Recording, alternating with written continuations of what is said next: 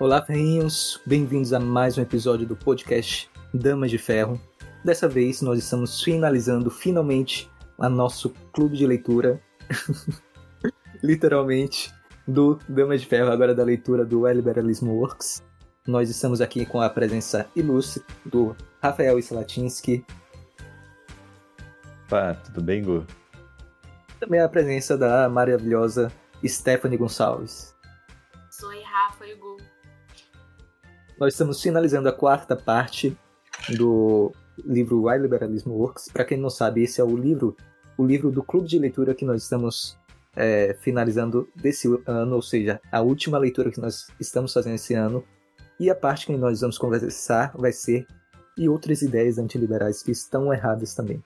Então, se você quiser saber quais são essas ideias que é, estão com alguns erros, tem algumas declarações que não fazem sentido para a nossa visão de mundo, então cola com a gente, que a gente vai contar todas elas agora.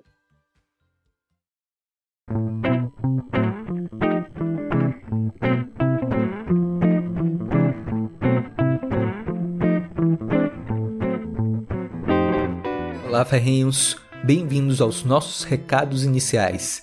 E hoje queremos agradecer mais uma vez a todos vocês que nos apoiaram nessa jornada de liderança, desenvolvimento intelectual e literária. O Damas de Ferro está crescendo a cada dia graças a vocês, ouvintes, membros e gestão. Se você quiser nos acompanhar mais de perto, acesse nosso site damasdeferro.com.br e nossas redes sociais, c.damasdeferro e aproveitem esse episódio.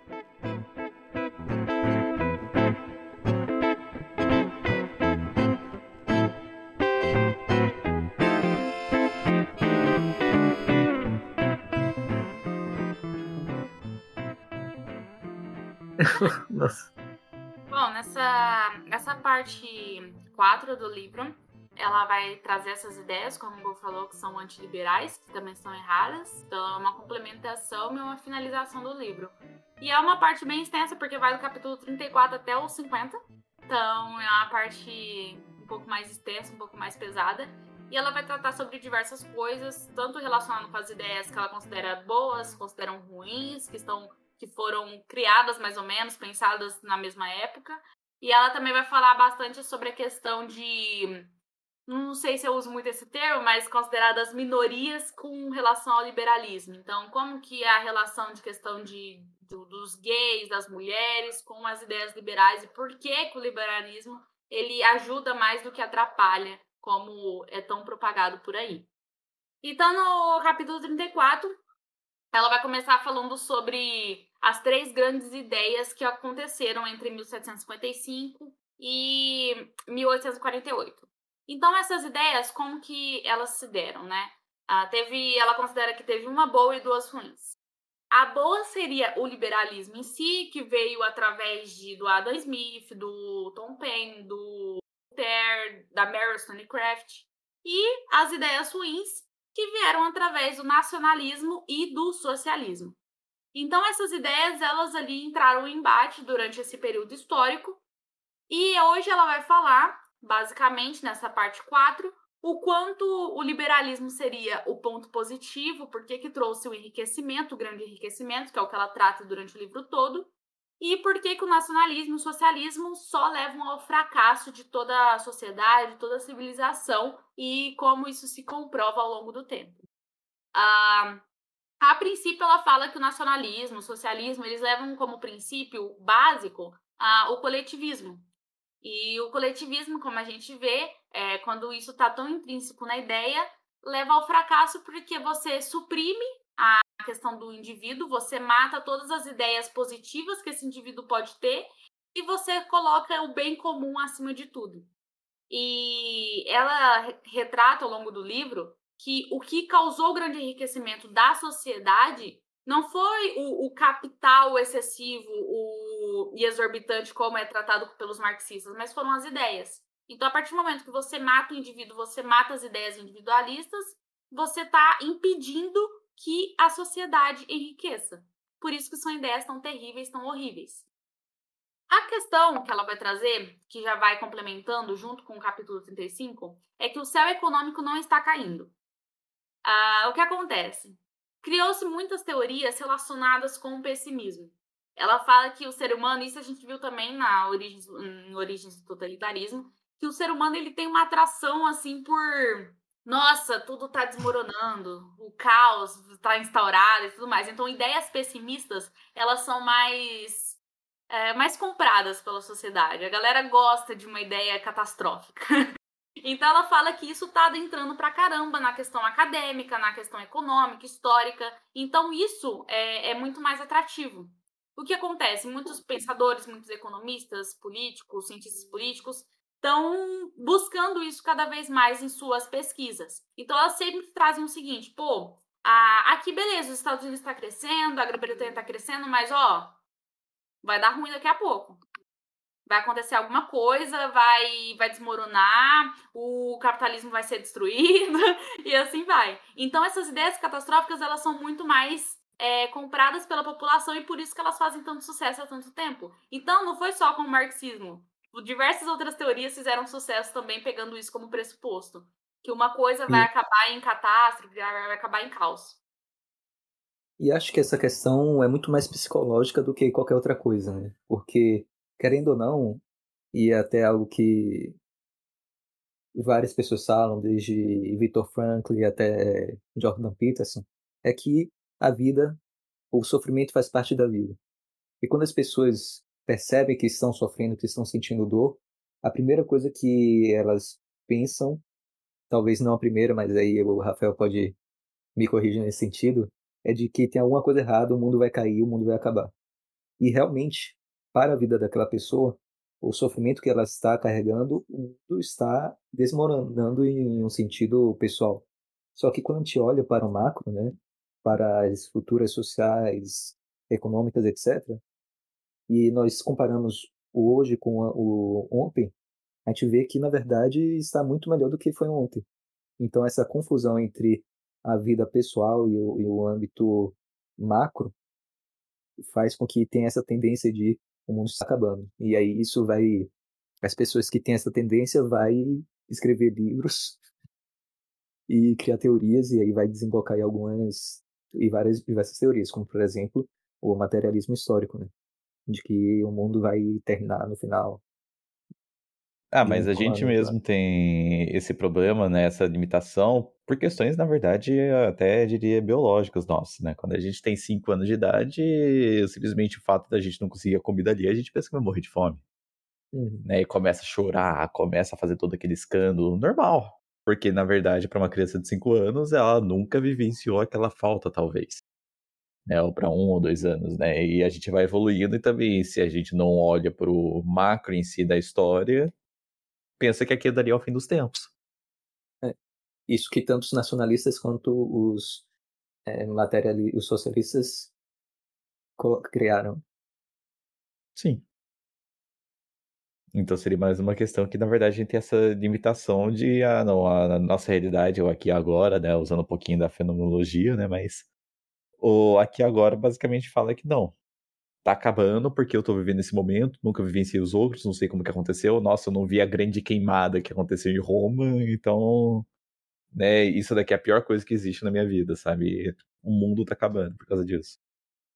E até para explicar uh, o título do capítulo, né, que é o céu econômico não está caindo, é, tem um trecho que ela traz assim: nenhum limite econômico para o rápido crescimento mundial ou dos Estados Unidos ou da Europa da renda por pessoa está próximo nenhuma ameaça aos empregos, nenhum motivo para pessimismo, nem em sua vida, nem na de seus bisnetos. Então, no ano de 2100, com todos no planeta enormemente ricos pelos padrões históricos e centenas de vezes mais cientistas e empresários trabalhando dia e noite em melhorias na energia solar e na queima de metano, podemos reconsiderar os limites do crescimento e da queda do céu. Então ela fala que não, não há motivo para pessimismo, não tem por que a gente se desesperar agora, porque mesmo que a gente está passando às vezes por momentos difíceis, a sociedade como um todo, estatica, estatisticamente falando, está tendo um enriquecimento, está tendo uma melhoria na qualidade de vida. Então não, não há um, um, motivo de você achar que o céu vai cair, que alguma coisa absurda vai acontecer. E ela fala que é justamente esse tipo de pensamento que dá, é, que dá força para retóricas tipo, ah, o imigrante vai vir aqui e vai roubar meu emprego.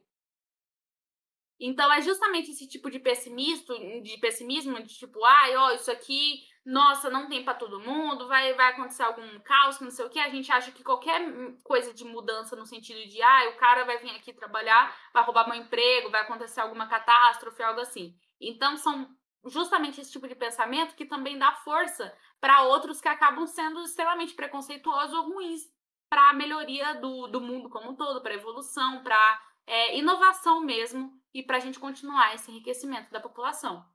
Um, e aí ela, ela parte para o capítulo 36, que ela fala que o Ocidente em si não está em declínio, que é basicamente o que ela falou antes de como que o Ocidente está melhorando com o passar do tempo. E aqui é legal porque ela fica dialogando com o leitor, então ela fica fazendo perguntas. É legal que a gente vê um pouquinho sobre como que ela é como professora. Porque ela vai trazendo algumas perguntas, e isso é legal nessa parte da leitura, ela vai trazendo algumas perguntas. Pô, se alguém te perguntar tal coisa, como que você responde? Tá, por essa resposta eu te daria tantos pontos. então ela vai brincando com isso, então é legal você ir acompanhando porque vai te levando ao raciocínio. O que, que uma determinada pergunta te faz pensar e por que, que esse tipo de pensamento é errado? E por que, que aí depois ela explica o pensamento certo.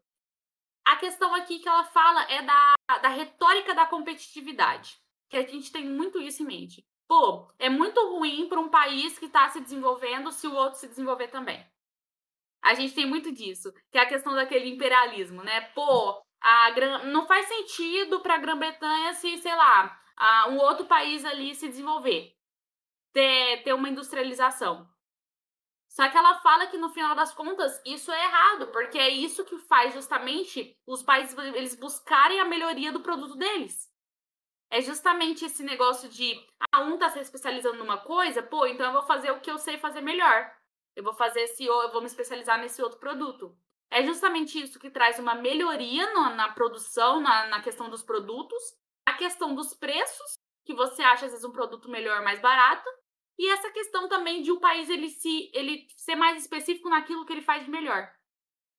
E ela fala então que essa retórica da competitividade, como se um país ele fosse desmoronar se o outro crescesse, é uma retórica que é errada, porque não é como se o país ele tivesse tão preocupado com isso, se isso fosse acontecer, que é aquele embate que as pessoas ficam fazendo entre Estados Unidos e China.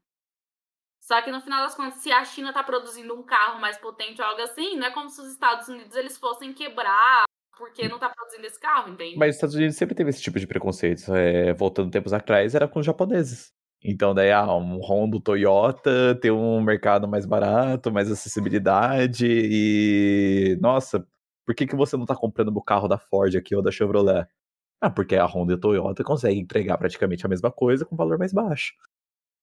E daí o pessoal tava achando absurdo na época. Putz, se a gente ficar voltando em tempos em tempos falando sobre essas questões, né, a gente consegue chegar até no tempo que tava falando que, ah, os produtores de velas estavam indignados com a eletricidade porque ia acabar o mundo, que não ia saber o que ia fazer. Engraçado que basicamente o que os clássicos estavam falando, é, tipo, os clássicos estavam refutando essa teoria desde há 200 anos atrás. Como é que funciona isso? Que era o David Ricardo, né?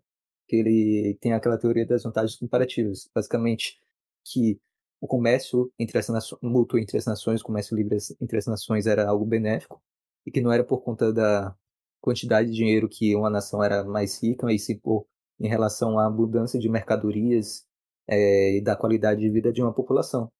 E que, se uma população, como a Esther mesmo disse, até a David fala, de que se ela está produzindo uma forma de, é, um produto de forma mais eficiente, é melhor que ela faça isso, porque tanto ela quanto a nação que não produz esse produto de forma mais barata, mais eficiente, estão se beneficiando, uma, uma produzindo e a outra consumindo. É, então, o que, o que historicamente se comprovou foi que esses países que se acredita que estão nessa retórica de competitividade, eles acabam, na verdade, melhorando quando tem outros países produzindo melhor, um produto melhor que eles, ou algo assim, porque faz eles é, buscarem soluções diferentes e soluções melhores. E o que acontece? Se você ficar propagando muito essa retórica de competitividade, é o que ela menciona na, no capítulo 37, que é o próximo, que se torna uma retórica perigosa Porque isso acaba levando ao quê? A questão nacionalista. Muito forte. Então, se você ficar propagando isso de competitividade, pô, o meu país só vai crescer se o outro se fuder. se você ficar muito nisso, isso cria uma ideia de nacionalismo muito forte, da questão de, pô, só consumir produto nacional, leva a protecionismo, leva a questão de planejamento central da economia. Então, uma coisa vai levando a outra. Acaba que essa retórica faz com que os, os, o Estado ele queira meter mais o dedo na economia no final das é, contas. É, se expandir. Engraçado que é, a Deidre não é fã do nacionalismo, nem eu. Mas até a Margaret Thatcher, que é muito mais nacionalista, ela sabe que economicamente é, o nacionalismo não faz muito sentido nessa forma de proteger suas economias, porque ela vê a realidade e vê que não é assim que funciona. Cara, eu particularmente sou uma pessoa nacionalista, mas eu não vou chegar a ponto de falar que, ah, não, olha só, não podemos comprar aqui qualquer coisa que veio de fora do país. Então eu tenho que ter um notebook da Positivo, cara. Tá, eu, eu na verdade, eu defendo meu país, eu tenho que ter só coisas da Multilaser e Positivo aqui, tá? Nada além disso, tá? que são coisas que são produzidas externamente também, né? Mas não, carrega a marca que é produzida aqui no Brasil, daí pronto, não, tem que levar aqui. Tá falando realmente, né? até da globalização. Cada coisinha veio de um canto diferente. Cada, cada coisa que você montou, equipamento, a máquina, veio de um lugar diferente e foi produzido em um lugar diferente que voltou para cá. Então, no final das contas, se você colocar até em porcentagem, o que sobra de nacional mesmo, não sei bem. então é uma retórica que não funciona muito, né? Se a gente parar pra pensar. É, que negócio, né? Se você não tem aquela cautela da onde que você deixa, né? Qual ponto que tá aceitável e onde que não é, né? Então a pessoa acaba se perdendo no negócio. Pô, até voltando sobre esse negócio da multilaser, por exemplo, eu já vi mesmo o próprio dono da multilaser falando, não, eu ia na China lá, garimpando onde que eu poderia ver uma pessoa que era boa fornecedora. Só que daí leva uma marca brasileira. Daí o pessoal entende, não, é produzida no Brasil, produto 100% brasileiro? Aham, uhum, concordo.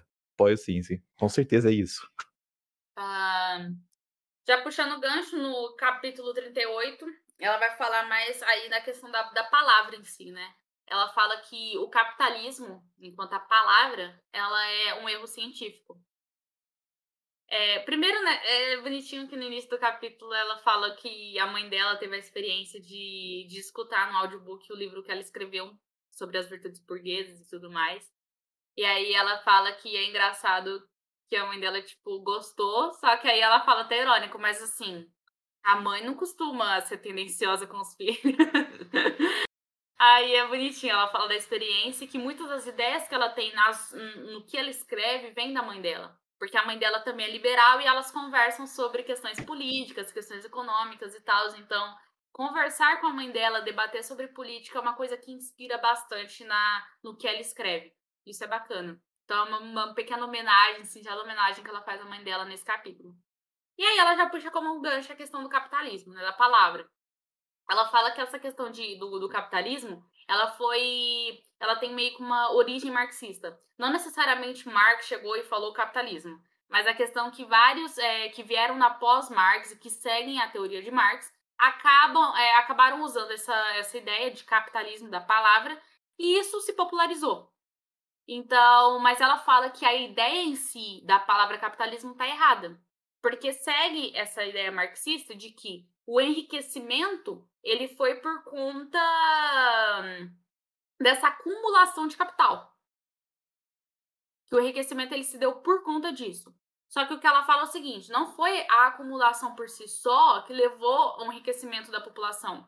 Foi justamente as pessoas, enquanto indivíduos, tendo ideias de melhorias da qualidade de vida delas, de aperfeiçoamento de produtos, de aperfeiçoamento da, do cotidiano delas, que levou ao grande enriquecimento. Então, a ideia por si só da palavra capitalismo, vinculando com o livre mercado, vinculando com essas coisas, é, é um erro científico. Porque ele tem essa cunhagem mais marxista da coisa de falar que só houve um enriquecimento da população através do acúmulo do capital por si só. Até porque se fosse somente pela acumulação de, de capital, seria mercantilismo, não capitalismo, né? Porque o mercantilismo que é aquela questão de que quanto mais você uma nação que junta mais metais preciosos é mais rica. Isso é acumulação própria. Não foi essa a diferença que houve entre o mercantilismo e o novo modelo.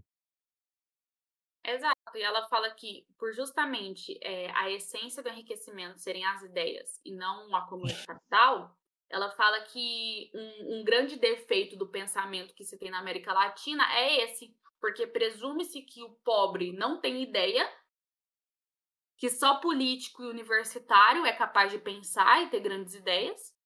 Você pega isso como pressuposto, então o que, que você precisa? De uma política populista. Não, o cara ali, o pobre, ele não sabe pensar. A gente precisa de um paizão ali que pense por ele, o papai Estado pense por ele e cuide de tudo na esfera da vida do cara, porque o cara não sabe pensar. Então, é, é aquilo que ela mesmo menciona, né? Até numa palestra que ela deu pro Damas, é tratar, o socialismo ele trata as pessoas como crianças. Você tem que pegar na mãozinha dele e mostrar o caminho, porque ele é desprovido de qualquer capacidade intelectual. Então ela fala que justamente esse pensamento, tudo que envolve a palavra capitalismo, tudo que envolve o pensamento socialista e o que envolve hoje na América Latina é isso, é você entender que o enriquecimento ele vem do acúmulo de capital Sim. e não das ideias, e você entender que o pobre não consegue pensar. A partir disso, você cria todo esse pensamento que hoje é tão popular, né? É, e ela menciona um, um sociólogo é, marxista ela fala o seguinte. Bom, ela pega um trecho do que o, o sociólogo marxista fala. Ele falou em 83. A palavra capitalismo deriva do capital. Seria legítimo, portanto, presumir que o capital é um elemento chave no capitalismo. E aí que ela discorda dele e diz que a gente insiste em pegar essa ideia de capital e transformar isso como se fosse o grande o grande motor de uma economia pulsante. Então é isso. Ela pega só como exemplo o, o que esse sociólogo marxista falou para dar embasamento mesmo nessa questão do, do que seria o capitalismo, a palavra em si. Ah, e aí ela começa a falar, no capítulo 39, do porquê do, do marxismo não ser o caminho para o futuro, não ser o caminho correto da gente seguir. Ah, ela até menciona que é engraçado que ela, ela não tem amigos, porque ela, ela, ela irrita os dois lados. Ela irrita a galera mais, digamos, de esquerda quando ela fala que o Marx ele tem grandes problemas, grandes erros na questão histórica e econômica. Mas ela também irrita os amigos dela da direita quando ela fala que o Marx ele foi um grande cientista social, até o maior cientista social do século XIX. então ela irrita os dois campos, né? Porque ela, ela fala que ele foi um grande cientista social, só que ao mesmo tempo ela fala que o Marx ele teve grandes erros históricos e econômicos. Então, como sociólogo, digamos assim, beleza. Mas como econômico e é, economista e historiador, ele foi péssimo. Basicamente. Agora eu é discordo disso de que ela, ele foi o maior. Porque ele tinha 1,75 de altura. Enquanto isso. Ah, não achei a altura dele. Acho que Marcos Weber é bem maior do que ele. Mas só dizer isso mesmo. então aí o Gu acabou de refutar de ao vivo. Uh, e aí o que acontece?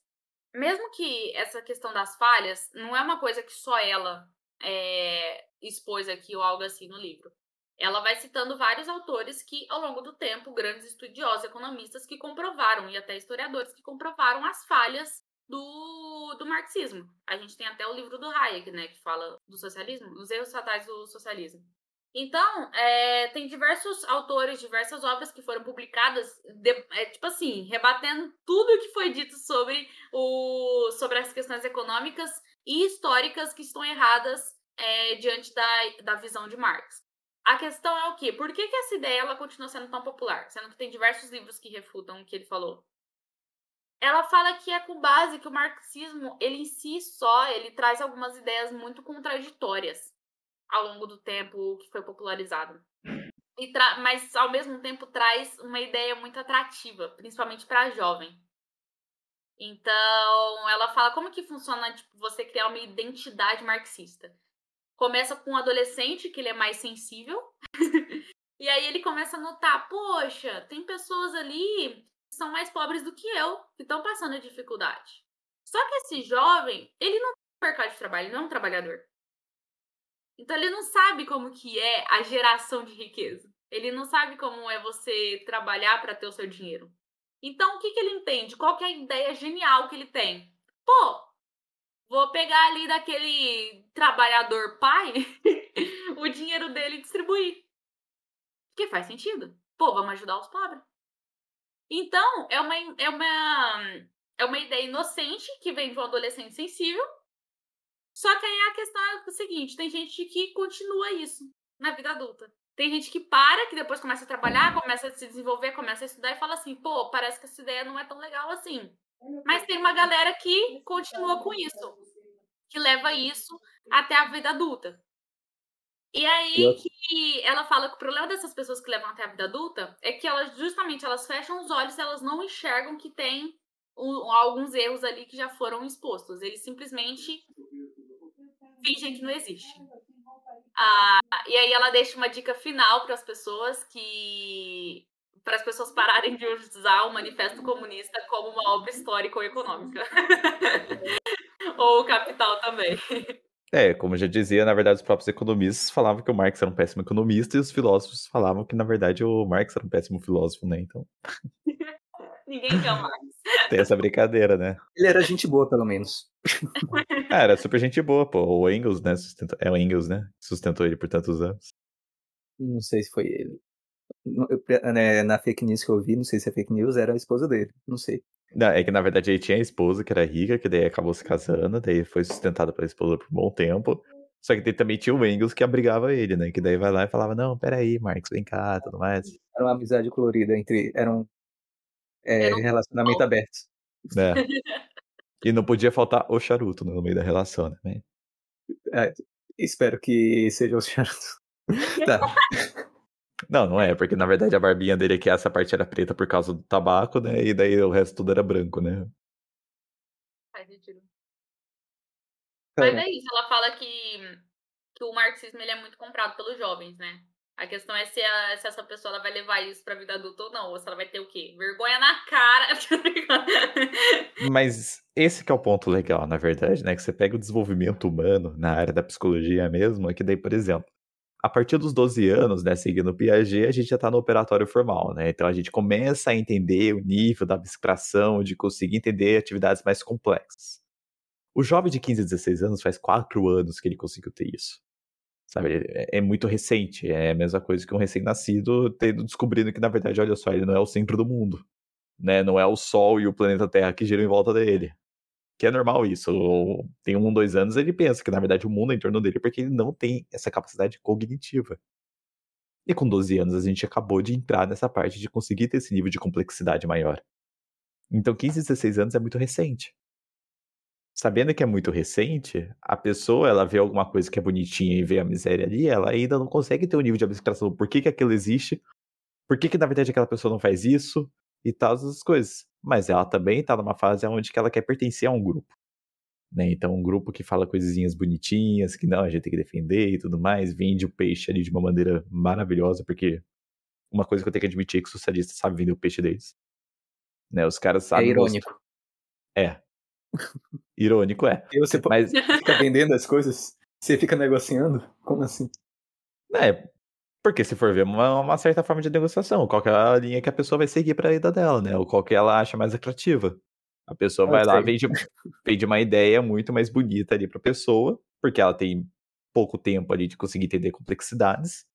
Ela fala, não, de fato, isso daqui parece ser bonito.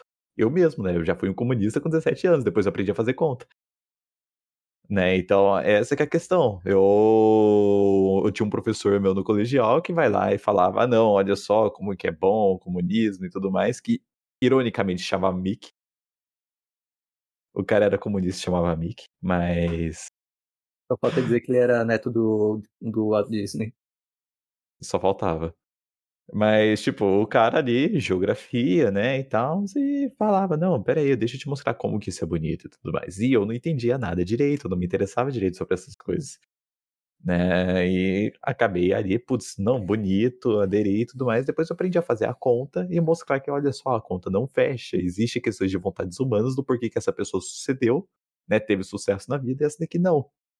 Né, e por inúmeros fatores, e por aí vai, entendi por que, que na verdade hoje em dia tem a importância do capitalismo em si, não porque na verdade, olha só, não, tem pessoa com mais capital, né, tem pessoa com mais dinheiro, tem pessoa com menos dinheiro, e essa pessoa com mais dinheiro tem que ajudar a outra.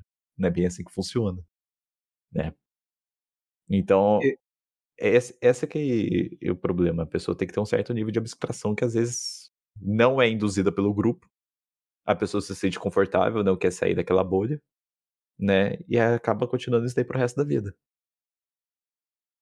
Acho que essa parte do sentimentalismo que você falou e Stephanie também falou, ela é muito vem muito do socialismo utópico, né? De que, como você falou, ela tem um problema, alguém dá uma solução, que é a esdrúxula, só que mesmo assim é o primeiro nível de raciocínio que ela tem. Primeira coisa que ela pensou, não, isso é verdade, nossa, que injusto, que absurdo que está acontecendo.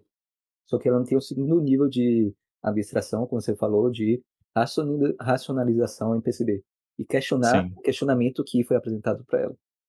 E acho que Sim. isso foi muito dos socialistas utópicos que é, a genialidade de Marx, e foi por isso que eu acho que ele e até talvez eu discorde um pouco da David, que acho que ele teve tão tanta força não somente com os jovens, mas também com os trabalhadores na época, principalmente na época dele lá na Inglaterra, como também Lane e Trotsky, foi de que ele pegou e utilizou, misturou, a, fez uma mescla do sentimentalismo e da indignação é, meio que de primeira ordem, não tão racional, com uma extrema racionalidade dentro do sistema marxista, do sistema materialista.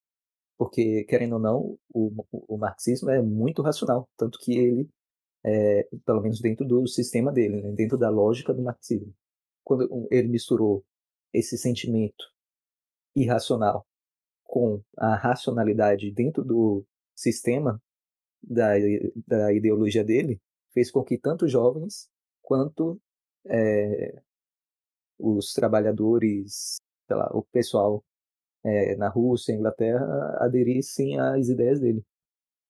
E acho que esse foi um estrondoso sucesso dele. Tanto que hoje em dia a gente vê muito pessoal falando de Marx, mas na verdade o pessoal nem utiliza tanto a ideia de Marx. É muito mais um socialismo utópico do que, ah não, Marx Sim materialismo e tal. É claro que tem esse pessoal, né? Mas é bem menos. Ah, hoje em dia, na verdade, o pessoal é muito mais pelo motivo. Agora, a questão da racionalidade do Marx, eu acho que era extremamente racional no século XIX. Hoje em dia, eu diria que seria anacrônico colocar que, na verdade, aí tá certo, que explora e tudo mais. Porque, por exemplo, no século XIX, até a gente pode entrar nesse ponto que o trabalhador era mais ferrado. Porque, na verdade, naquela época, o capitalismo ainda estava engatinhando e por aí vai. Hoje em dia o capitalismo evoluiu. Evoluiu, existe melhores condições. Hoje em dia a pessoa consegue ter melhores condições de vida, consegue ter potencial de compra, de conseguir ter uma vida mais digna, sei lá, né, que é o que importava para a pessoa daquela época e que importa hoje em dia também, né, que a gente busca basicamente isso. Mas hoje em dia você consegue ter isso sendo um trabalhador. Naquela época era um pouquinho mais difícil. Então, naquela época lá o racionalismo até fazia sentido. Mas hoje em dia tá anacrônico ficou parado no tempo negócio e o pessoal usa a mesma coisa, o mesmo raciocínio de século XIX para cá. Agree. Depois do Capital, parece que não teve outro livro que, de alguma forma, demonstrasse como que funcionaria, ou por que, que hoje está dando errado, ou por que, que, na verdade, a sociedade não está enriquecendo. Por isso que ela bate tanto no Piketty. Porque ela fala que hoje não existe um livro é, ou que seguem alguma, alguma teoria mais socialista, essas pessoas elas não elas não têm hoje algo muito muito concreto para que elas possam acreditar, digamos uma literatura tão concreta. Porque são literaturas cheias de falhas ou que pegam como base dados que não tem nada a ver, enfim, não tem uma coisa tão robusta. E aí elas Sim. ficam presas nesse, num, num livro que é anacrônico hoje em dia. Sim, que um ponto engraçado é que, por exemplo, os marxistas raízes, né, por exemplo, os Zizek, são odiados pela esquerda hoje em dia. Eles não são, né, idolatrados e por aí vai, não são gênios. São gênios. O, pessoal hoje em dia, a esquerda, que é mais predominante, eles detestam esse cara, que segue mais próximo das ideias de Marx do que esse próprio pessoal. Então é o que volta lá que o Gu tava falando sobre essa parte do utópico, né? O pessoal tem raiva de quando, na verdade, um cara é marxista mais raiz. Eles têm uma dificuldade muito grande para as pessoas entenderem acordo, um acordo voluntário entre duas pessoas. Porque te, teve um cara que eu vi um corte no, no acho que foi no Instagram, de um podcast. Um socialista ele tava explicando por que o piercing no septo. É, eu acho que é, redondo. é do, do, apartamento lá. Do, ele falando, velho, ele tentando falar porque que aluguel é exploração. Ai, porque se você não paga o aluguel, você vai morar na rua. Então, você cobrar aluguel da pessoa morar na sua casa é errado. Falei, nossa, mas que lindo, caralho. Palmas para ele, que raciocínio fantástico. Eu nem vou citar o nome desse ser, mas na boa. Começa com I? Oi? Começa com I? É, começa com I. É, mas não vamos citar, não. Mas é, é um ser engraçado. E sabe o que, que é o mais engraçado? Cara devia da fazer stand-up. Ao vivo, acho que tem muita gente esse cara e fala: caralho, que isso, cara. O cara que tá alugando a casa pra mim é um explorador do caralho capitalista. Não, mas ouve, eu, na boa, eu vejo pessoas que estão entrando ainda mais na universidade agora e cita esse cara, não, coloca vídeo, coloca corte e fala, caralho, é mesmo, nossa. É tudo é verdade. nada deles. É, tudo nosso, pô. Enfim, esse cara aí eu acho que devia fazer um stand-up.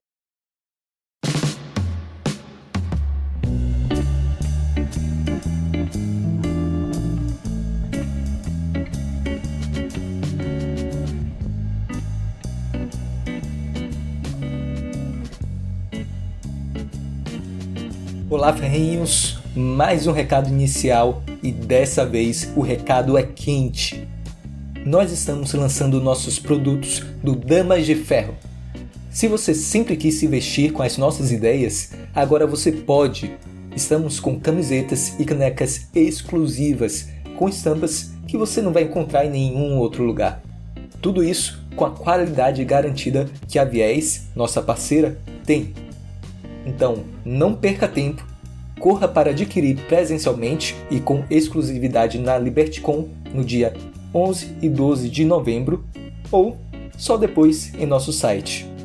Fico por aqui e bom episódio!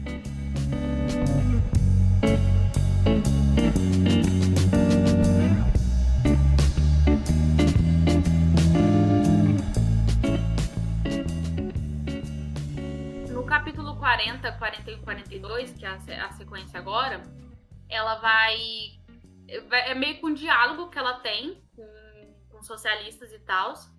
E aí ela basicamente copia esse diálogo. Então, vou pegar só. É, eu sugiro realmente que leia na íntegra, porque ela responde várias. para quem tá começando agora a estudar sobre liberalismo algo assim, ela responde várias perguntinhas que estão meio senso comum quando você conversa com alguém que, que tem um pensamento diferente que você ou algo assim. Algumas, alguns questionamentos que você mesmo tem, ela vai respondendo com algumas coisas básicas mesmo sobre liberalismo. É, por isso que eu acho que não vale tanto a pena a gente, a gente debater tanto isso. Mas eu vou pegar alguns trechos de cada um que, que ela comenta. O capítulo 40, ela vai falar sobre alguns na esquerda ouvem né? Então, alguns da esquerda ainda conseguem, é, tipo, escutar quem é liberal, algo assim. Aí no, no capítulo 41 ela fala que eles não mas eles não, não percebem os resultados reais do liberalismo. Então eles até escutam, mas eles escutam, mas eles não percebem, né? E o capítulo 42 é além de não perceberem os resultados reais do liberalismo, eles não estão dispostos a imaginar as alternativas liberais, ou que elas funcionam.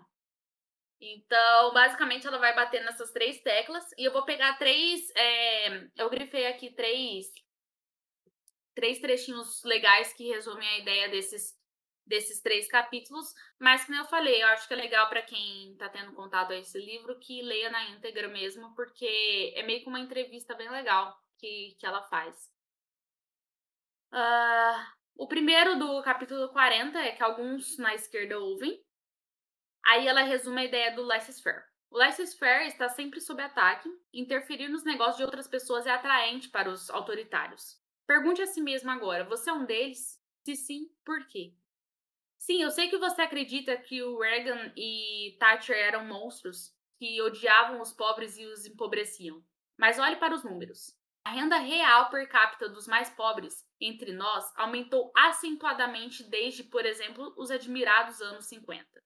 Em 56, uma geladeira custava 116 horas de trabalho para ser comprada. É por isso que na década de 50, muitas famílias americanas pobres não tinham uma, e nenhuma no Reino Unido. Agora, uma geladeira custa 15 horas de trabalho e usa menos eletricidade. Os grandes exemplos modernos de melhorias por meio do liberalismo econômico são a China e a Índia. Mas o maior exemplo é legal, só um parênteses, né? China, ela não tá falando que a China e a Índia são liberais, tá? Ela tá falando que é um exemplo de política liberal que eles aplicaram, liberalismo econômico, né? Que eles aplicaram e que deu certo lá e que, tá, e que fez durante muito tempo eles crescerem é, e que a gente tá vendo os resultados agora. Ah, até porque, na verdade, a China, a única coisa que ela faz de socialista hoje em dia é na parte da ditadura, né? Porque de resto é totalmente capitalista na forma de mercado ali, né? Então os caras querem lucro e tudo mais, né? Exportar o máximo possível, então, sei lá. Uma hora, Só... até que hora isso vai funcionar, né? Porque, como a gente mesmo fala na questão liberal, não funciona liberdade econômica sem liberdade individual, né? Então, em algum momento. E já tá gerando revoltas. É. Mas é, funciona, né? Mas funciona para quem? Funciona, mas funciona para quem, né? Funciona para quem tá no poder. Ah, funciona não, por sim e por, né? Hora, mas. Uma é. hora isso entra em contradição. Tanto que a, o tanto de manifestação que tá tendo na China, com o passar do tempo, tá aumentando cada vez mais. Sim. sim. Porque a galera começa a enxergar as coisas, entende? Pô, sim. Eh, se eu tô trabalhando, tô tendo meu dinheiro, eu quero usar meu dinheiro de determinada forma. Ah, não, mas peraí, o Estado não deixa. Por que, que não deixa? Começa a questionar. Então, Sim. começa a aplicar liberdade econômica, a liberdade individual já vem junto, não tem como. Por isso que liberalismo dá certo. Olha só que coisa. que traz liberdade. Mas voltando para a citação, mas o maior exemplo do bem econômico do liberalismo é histórico. A revalorização burguesa, como a chamam, apoiada por uma ideologia liberal nascida no século XVIII, que apesar de todos os ataques dos estatistas, especialmente no século XX, sobre o socialismo e o fascismo, levou ao mundo moderno. Então, o liberalismo econômico levou ao, ao mundo moderno. Os progressistas modernos não conhecem a história e pensam enquanto leem. Bebem e viram a página que aumentar o salário mínimo ajuda os pobres. Não ajuda. Prejudica os mais pobres em auxílio, por exemplo, aos sindicalistas. Legal, eu gosto quando bate pau em progressista, então gostei bastante dessa parte. Aí, o capítulo 41, um trecho que representa mais a questão do título, né? Mas eles não perceberam os resultados reais do liberalismo. Então, aquilo ali que ela falou é que alguns, alguns esquerdistas, digamos assim, alguns socialistas, eles, eles ouvem até, sabe? Eles conseguem compreender isso que a gente tá falando. Mas eles não percebem os resultados reais do liberalismo. Então, vamos para eles agora. Impedir que os pobres ascendam à classe média, por sua vez, não é causado por uma economia vibrante laissez-faire, mas por itens aprovados pelos progressistas, como o sindicalismo de lojas fechadas. Nem a desigualdade aumentou. Sim, eu entendo, você está indignado que eu diria uma coisa tão estúpida e maluca, considerando quantas vezes você ouve e comentou. Mas você sabe que não pode acreditar em todas as informações que lê no jornal, mesmo que sejam populares. Cuidados de saúde, por exemplo, inadequados, foram maciçamente causados pela intervenção estatal, no mercado de médicos e de remédios, enfermeiras e hospitais. É uma história longa e complicada, mas observe que até o início do século XX, um farmacêutico podia tratar sua doença. A entrada para a medicina era relativamente gratuita. Os médicos, portanto, ganhavam até a década de 30 quase tanto quanto advogados e professores. Mas a partir da década de 50, eles ganhavam três vezes mais. Uma vez nos Estados Unidos, as parteiras podiam fazer partos, até a monopolização do parto por obstetras começarem no início do século XIX, com seus instrumentos, e até o final do século XIX, com o advento de higiene hospitalar, os hospícios. Até os médicos gostavam de trabalhar, eram essas armadilhas mortais dos hospícios. O segundo, é, o segundo médico baseado, é, não, o segundo médico não, o seguro médico baseado no emprego surgiu para escapar dos controles salariais da Segunda Guerra Mundial e é peculiar nos Estados Unidos e também na Alemanha. O governo nos proíbe de importar remédio radicalmente mais barato do Canadá e assim por diante. Portanto, as proteções locais e federais dos monopólios no sistema de saúde dos Estados Unidos facilmente dobraram seu custo. Aqui ela mostra como que, de fato, o resultado de uma, de uma economia laissez-faire, na verdade, mais ajuda do que atrapalha. E que, na verdade, por exemplo, aí ela deu esse exemplo da saúde. Como, historicamente, o preço de você se tratar, de você se cuidar, na verdade, foi causado não pelo laissez-faire, pela liberdade econômica. Foi causado pela intervenção estatal. Então, não só isso. Tem, outro, tem um ótimo exemplo brasileiro disso daí. Hum. Tu tá com dor de cabeça, você não pode pegar no supermercadinho que é ali do seu lado e comprar um remedinho pra dor de cabeça. Tu tem que ir ali na farmácia, né? Uhum. Então, tipo, ah não, olha só, você tem que tomar cuidado, porque o remédio, dor de cabeça, sabe? Cara, pode acontecer uma coisa muito pesada contigo. Por isso que, na verdade, tem que comprar na farmácia. E por isso que às vezes tu tem que pagar um preço muito mais caro do que realmente deveria ser o negócio. Uhum. Você sabe que você vai na farmácia comprar um de pirona. Não. Ah, não. Você não pode ir no supermercado porque parece que comprando a farmácia vai ter mais uma validação, né? Com certeza. é, porque o, super... o, supermercado com certeza vai falsificar ali remédio, sei lá, né? Vai colocar ritalina ao invés de dipirona, cara. Toma cuidado. É super vantajoso para eles isso. Como vocês não conseguem perceber? É, então. Economicamente, olha, todo mundo vai começar a comprar lá, viu? Confie. E aí ela finaliza o capítulo falando: Eu gostaria que meus amigos progressistas levassem a sério a velha piada sobre as três frases mais inacreditáveis. O cheque está no correio. Claro que vou respeitar você de manhã. e sou do governo e estou aqui para ajudá-lo. quando a, aí ela tá pensando, quando a polícia aborda um jovem negro em Chicago, ele não acha que eles vão ajudá-lo. A experiência dos brancos de classe média com a polícia, não preciso dizer, é diferente. Então, só você que tá no seu mundinho acredita que o Estado tá ali para te ajudar, tá? Quando você foge um pouquinho, você vê que, na real, ele só, só usa coerção contra você. Porque o Estado é coerção, no final das contas, né? Então. ah. Tem um, inclusive, um canal no Facebook bem legal, acho que é Legit and Audit, alguma coisa assim, que daí é um advogado que ele fala sobre justamente, né, momentos onde que sem justificação nenhuma a polícia te para. E daí ele vai lá e começa a ranquear é, qual foi a atuação do policial e a atuação do, do abordado, né? Só que daí que acontece, né? Mostra que às vezes o abordado aí não começa a gravar, que ele não começa a puxar a quarta emenda, sabe? E daí, tipo, né? E dão uma nota para isso, para aprender, para ensinar uma pessoa como que ela pode se defender dos policiais de certa forma. Eu acho bem até didático, diria, um negócio desse mas mostra como que, na verdade, como que o policial americano ali é bonzinho, sempre te ajuda, né? Nenhum momento ele quer te ferrar, sabe? Mostra muito essas malícias também, às vezes. E aí ela vai mencionando que quando você vai para a vida real, você começa a ver que, que o Estado ele tá mais te atrapalhando, como a questão da saúde, como a questão da segurança pública, ele tá mais te atrapalhando em alguns momentos do que na verdade ajudando. E que essa visão de que o Estado é bonzinho só serve para aquelas pessoas que realmente estão fechadinhas. São esses adolescentes que estão ali, riquinhos ali, o socialista de iPhone, que vê isso com bons olhos. Porque na prática você sabe que o Estado só tá ali para te ferrar o tempo todo. Uh, aí no capítulo 42, ela fala que eles, além de não, né, não perceberem os resultados reais do liberalismo, eles também não estão dispostos a imaginar alternativas liberais. Já linkando a parte dos médicos, só que agora é um exemplo que eu esqueci até de falar antes, né? Que ela menciona também em outro, em outro capítulo, né? No 46, de salário mínimo foi projetado para prejudicar pobres mulheres. É, só que nesse caso nem foi salário mínimo, mas nesse caso foi hora de trabalho, jornada de trabalho.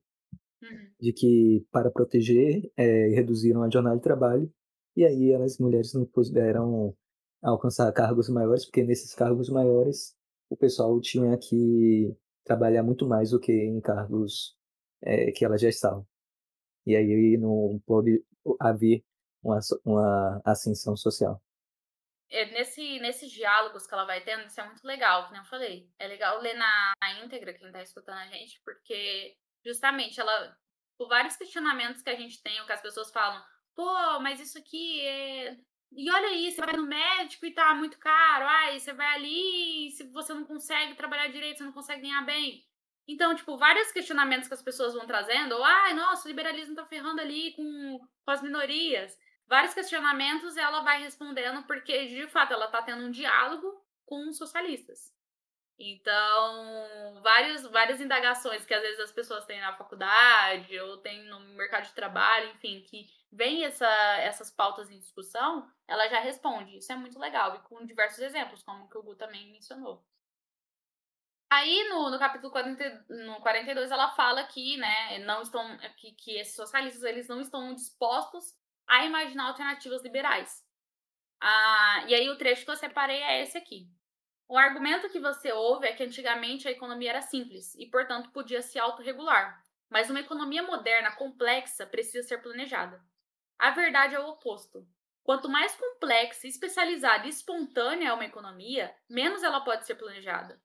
Menos um planejador central, por mais sábio e bom que seja, pode saber sobre os trilhões de preferências e planos de consumo, produção e melhoria. Uma família ou sua vida pessoal podem ser planejadas, embora qualquer um que acredite nisso com muita confiança não tenha vivido por muito tempo. Mas uma grande economia moderna tem muitas coisas acontecendo para planejar. E essa concepção que a gente tem, né? Nossa, a economia tá, tá pulsando, tá grande e tal, pô, aí que a gente tem que dar uma controlada nela. Mas justamente por estar tá tão grande, a gente não vai conseguir controlar. Porque é muita coisa que você precisa pensar. Você não tem como, você vai colocar uma, um tipo de regulamentação, mas você não sabe se aquele tipo de regulamentação é bom para tantas pessoas. Você está lidando com milhões de pessoas ali naquela população. Como que você vai saber a preferência que elas têm, as necessidades que elas têm, porque a necessidade de um não necessariamente a de outro? Então, como que você, enquanto Estado centralizador, vai conseguir pensar em tudo? Você não vai agradar todo mundo, é impossível. é impossível. Por isso, justamente, que a ideia liberal é você deixar isso o mais livre possível. E aí, o Estado ele só entra quando realmente a coerção ela for extremamente necessária. E não é na, nem na economia, no caso, né? ela é necessária. E aí, o, por fim, esse diálogo termina quando o esquerdista ele pergunta, e isso é mais na. A gente consegue ver mais no nosso cotidiano. O esquerdista ele pergunta: Você acha que o domínio das ideologias de esquerda entre os professores de humanidades é um problema educacional? Uma falta de diversidade intele... é, uma falta de diversidade intelectual, se quiser? Se sim, como você corrigiria isso? E aí ela fala: Ó, oh, sim, é um problema. Eu era um dos três conservadores em meu amado departamento de história da UIC e o único em meu igualmente amado departamento de inglês. Eu amo os dois, mas eles eram surpreendentemente heterogêneos intelectualmente, e especialmente politicamente. Ainda assim, ele vai voltar, como aconteceu no passado, e eu vivo na esperança de que meus colegas percebam que um verdadeiro liberalismo leva à riqueza e à liberdade para a classe trabalhadora. Enquanto isso, tenho certeza de que você concorda e, como meu reitor Stanley Fish costumava dizer, faça seu trabalho, aprenda e ensine com prazer. Isso é legal, porque ela pega aquele gancho que a gente tenta aplicar sempre, né? Acredite naquilo que. É, acredite no liberalismo, naquilo que é certo, defenda isso, só que ao mesmo tempo trabalha, tenta buscar aprender cada vez mais e aplicar isso. E quando uma pessoa estiver disposta a aprender contigo alguma coisa, explique, ajude com, com, com prazer nisso. Porque é justamente dando esse exemplo que a gente traz a diferença. Não é só militando, gritando que você vai fazer alguma coisa mudar ali no seu ambiente de trabalho, no seu ambiente acadêmico. O... Agora o capítulo 43 é um que eu fiquei meio assim. e fala sobre um feminismo liberal pós-moderno é possível e desejável. Uh... a Deirdre, ela se declara feminista, tá? E é, é, curioso perceber, porque muitos, muitas, muitas mulheres liberais elas são feministas nos Estados Unidos. E é uma coisa até que eu tava pensando se, se sei lá, se, se lá tem uma conotação um pouco diferente até. Porque não me parece, quando fala feminismo lá, parece que elas enxergam muito mais feminismo como uma coisa liberdade para mulher do que em si um movimento feminista, coletivista. Não sei. Mas, de qualquer forma, o, o feminismo em si, ela se diz, ela se diz feminista liberal, né? E ela faz todo um caminho histórico que ela mostra como que a mulher conseguiu a libertação dela através de Aí, poxa, quando a mulher começou a trabalhar na fábrica, quando começou a ganhar o próprio salário e assim vai. Então, como que a questão do mercado de trabalho, ela se vincula muito com a questão de liberdade da mulher. E ela vai trabalhando em cima disso. Por isso que o feminismo liberal é uma coisa que faz sentido. Porque você relaciona a liberdade econômica, a, o, o livre mercado, com a questão de da mulher ter oportunidade de trabalho, e tendo oportunidade de trabalho, ela consegue o próprio dinheiro e consegue a libertação dela, né? Consegue mais liberdade. É isso que ela defende. E ela fala que essa pauta pós-moderna de feminismo seria uma coisa agradável e desejável para o liberalismo. Isso que eu também me bati me bati no sentido figurado, pelo amor de Deus, não quero ser Maria da Penha, por favor. É... é, foi que ela considerou conquistas como se fosse a partir de lutas, essa questão de trabalhar nas fábricas. Eu, eu vejo muito como, assim, objetivamente falando, eu não vejo muito como se fosse uma luta, ah, não, quero trabalhar na fábrica. Foi algo mais que as condições econômicas e materiais meio que obrigaram elas a terem que fazer isso, porque é, era uma oportunidade de, de saída da pobreza que elas não tinham antes. E muito menos do que ah, não, vamos lá trabalhar, vamos mulheres, fábrica, 14 até, horas. Até porque um dos grandes motivos que fez as mulheres trabalharem nas fábricas foi por causa das guerras, né? Então vai falar que a guerra também beneficiou. Né? Tem que agradecer as guerras, que existiu a Primeira e a Segunda Guerra Mundial, para fazer as mulheres trabalharem nas fábricas. E ela fala, ela até menciona que seria uma visão simplória você falar que o homem é de tal jeito e a mulher é de tal jeito. Isso acaba prejudicando a pauta, a discussão. Isso que ah, eu tenho um preconceito grandíssimo, até porque a realidade é uma. A realidade é uma. Eu, psicólogo, atendo mulher da mesma maneira que uma mulher atenderia uma mulher. É profissionalismo, não é. Ah, não, são realidades distintas. Mas enfim. Pontos que eu discordei um pouco dela. Primeiro que eu achei, eu achei assim. Querendo ou não, quando você vai tratar de um ponto meio complexo como esse, que dá muita discussão, eu achei, por exemplo, esse, capítulo em si muito curtinho. Se vocês pararem para pensar. Beleza, que ela, tipo, ela pega a questão histórica, beleza, vai comentando isso. Como o Gu falou, ela fala muito como se fosse uma conquista, uma luta que levou a isso. Uh, e tudo como se a gente tivesse que agradecer ao feminismo enquanto movimento. E isso é um pouco, eu discordo um pouco disso, né? E como a gente mesmo sabe, a questão do movimento feminista sempre pende ao coletivismo, né? E sempre leva a questão de mais dependência da mulher do que a libertação, no final das contas. O feminismo ele não ajuda tanto nesse ponto. E uma coisa que. Mais uma coisa em si que eu concordo com ela. Mas isso não só em questão da mulher, isso em questão de indivíduo no geral. Eu acredito sim que a partir do momento que você trabalha e você tem o seu próprio dinheiro, o seu próprio ganha-pão, você luta pela sua própria sobrevivência e te, isso te traz mais responsabilidade, obviamente, mas isso também te traz uma sensação mais de liberdade individual. Porque você tem as suas coisas, logo você consegue usufruir delas da melhor forma. Mas eu não acho que talvez isso seja o único caminho. Eu não acho que, sei lá, se uma mulher quiser ser dona de casa, ela não tem liberdade. Hum, também não, não foco muito nesse ponto.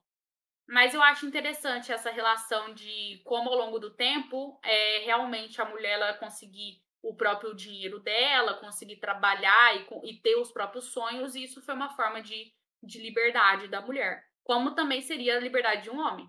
Então seria a liberdade do indivíduo em si, né? O indivíduo, através do mercado, ele conseguir se desenvolver. Aí eu não acho, por isso justamente que eu não relaciono com o feminismo. Porque é um raciocínio que você aplica para homem. Não necessariamente o movimento feminista libertou a mulher nisso. É um raciocínio lógico que o liberalismo proporcionou. Ah, então por isso que eu não, não acho que deveria tanto vincular o movimento feminista com uma coisa dessas. Eu acho que é um caminho natural, justamente. A partir do momento que você tem liberdade econômica, você começa a pensar na liberdade individual, indivíduo, homem e mulher. então, basicamente é isso, né? É, antes de definir sexos, é um ser humano, né? Então, tipo, prioriza é. o ser humano. A partir do momento que o liberalismo já fala que respeita o indivíduo, eu acho que é você partir para a discussão de feminismo ou de movimento feminista que pende ao coletivismo, perde um pouco de sentido, né? Você já tá englobando a mulher quando você fala de indivíduo. Mas aí é uma percepção minha, tá? Mas o que ela falou na questão do, do capítulo foi isso. Basicamente, que o feminismo liberal, pós-moderno, ele seria uma discussão é, que faria sentido dentro do liberalismo. E é uma discussão até desejável. Isso ela até, e é uma coisa que, inclusive, outras instituições, outros movimentos é, liberais brasileiros defendem. Então, não é uma coisa também, você está ouvindo e quiser defender, é uma coisa que eu não concordo, mas, enfim. Ah, e, e, e, sobre a disposição dos capítulos que eu estava comentando até com vocês antes, né? Do, do feminismo liberal que ela passa, ao invés dela já passar para a questão dos gays, ela no meio disso coloca não foi o imperialismo que enriqueceu o Ocidente. que é uma discussão que ela já falou lá atrás, mas só para não deixar em branco, o capítulo 44 é basicamente ela pegando aquilo que ela falou que a partir do momento que a gente tem que o capitalismo, né, é o enriquecimento, ele não foi causado só pelo acúmulo de capital, mas a, o, o que gerou foi as ideias, não faz sentido a gente falar que um que enriqueceu o Ocidente foi o imperialismo. Porque o imperialismo tinha bastante disso de questão de acúmulo de capital. E aí, então, a partir do momento que a gente fala que um que enriqueceu é, de verdade, o que foi o estalo que fez a sociedade começar a gerar riqueza. Na verdade, foram as ideias, utilizando um pouco do, do acúmulo de capital, beleza. Então a gente não pode falar então que o imperialismo enriqueceu as pessoas. Na verdade, foi essa ideia de liberdade, de liberalismo que foi é, se aperfeiçoando ao longo do tempo. Então é só isso, que ela fala que na verdade o imperialismo enriqueceu o Ocidente, foram as ideias, foi essa ideia mais de liberdade econômica, de mercado, de laissez-faire e tudo mais. Uh, no capítulo 45, ela também engloba a questão da, como eu falei, da questão das minorias, que ela tenta relacionar com o liberalismo, e ela relaciona o liberalismo como sendo bom para os gays, né? Também achei que, tipo assim, parece. É, que nem ela falou, ela, é, esse livro juntou vários pedacinhos de coisas, de palestras, de diálogos que ela teve, né? Então, é, de, de artigos, então parece que ficou um pouco jogado. Esse também foi um capítulo que eu achei que não, não aprofundou tanto, né? Falou que o liberalismo é bom para os gays, em suma, ela só juntou falando que, na verdade, ao longo do tempo, os gays eles foram mais oprimidos por políticas públicas, por políticas tipo, ai, a gente não acha isso certo, logo você tá proibido de casar, do que em si o mercado. O mercado tava pouco se fudendo para isso. O mercado ele tá ali para atender necessidades, para atender uh, o, o, o que a pessoa quer. E tanto que hoje o mercado, se você reparar nas empresas, estão extremamente progressistas. Se você reparar o que tem na vitrine das lojas e tudo mais. É uma coisa que a galera está consumindo.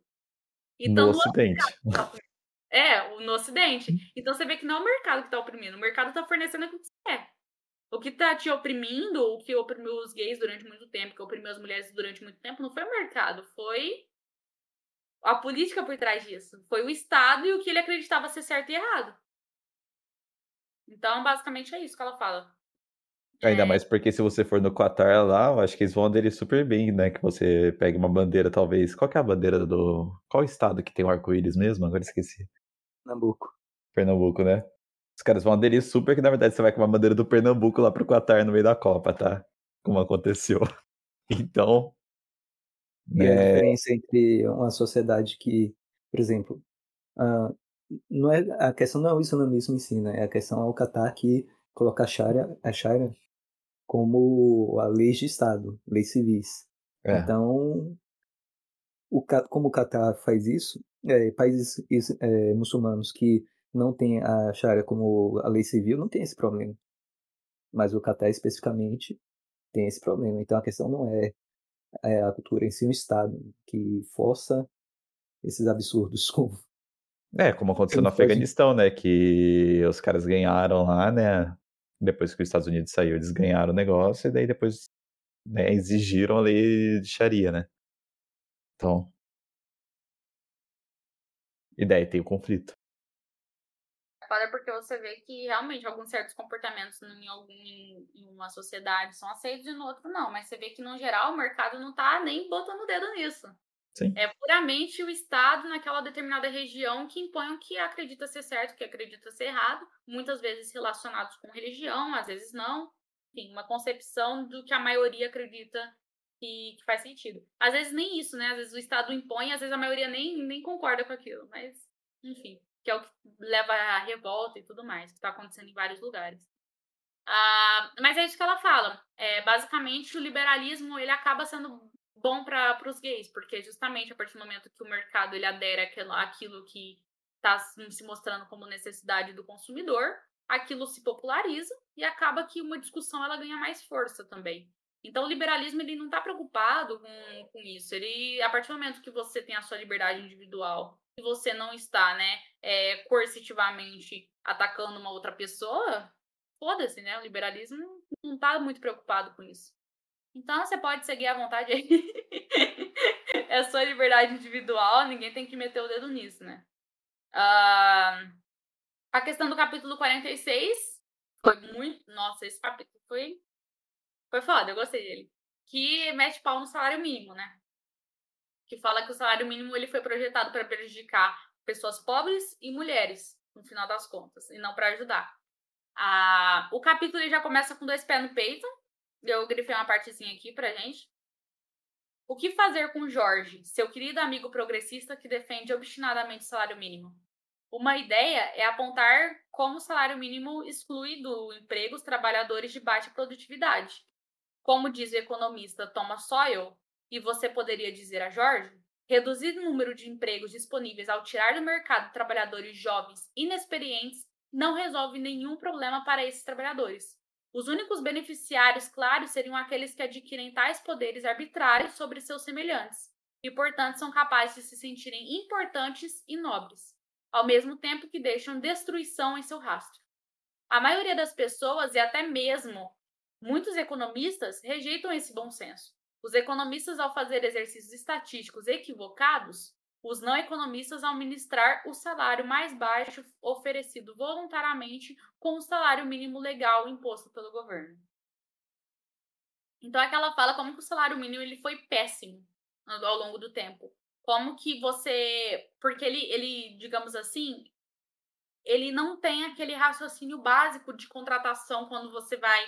Eu já vou relacionar esse capítulo, na verdade, com com o outro porque ela coloca um negócio, enfim que é a questão do desemprego jovem é amedrontador e vem da regulamentação, que é o 48. Só para não perder o fio da meada.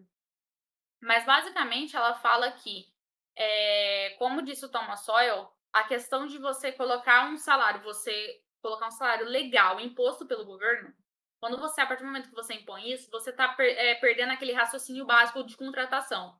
Quando você é empregador, você vai contratar um empregado, o que, que você pensa? Poxa, o quanto faz sentido pagar para essa pessoa e o quanto o trabalho dele vale para mim e o quão a questão de também o quanto ele é insubstituível, né?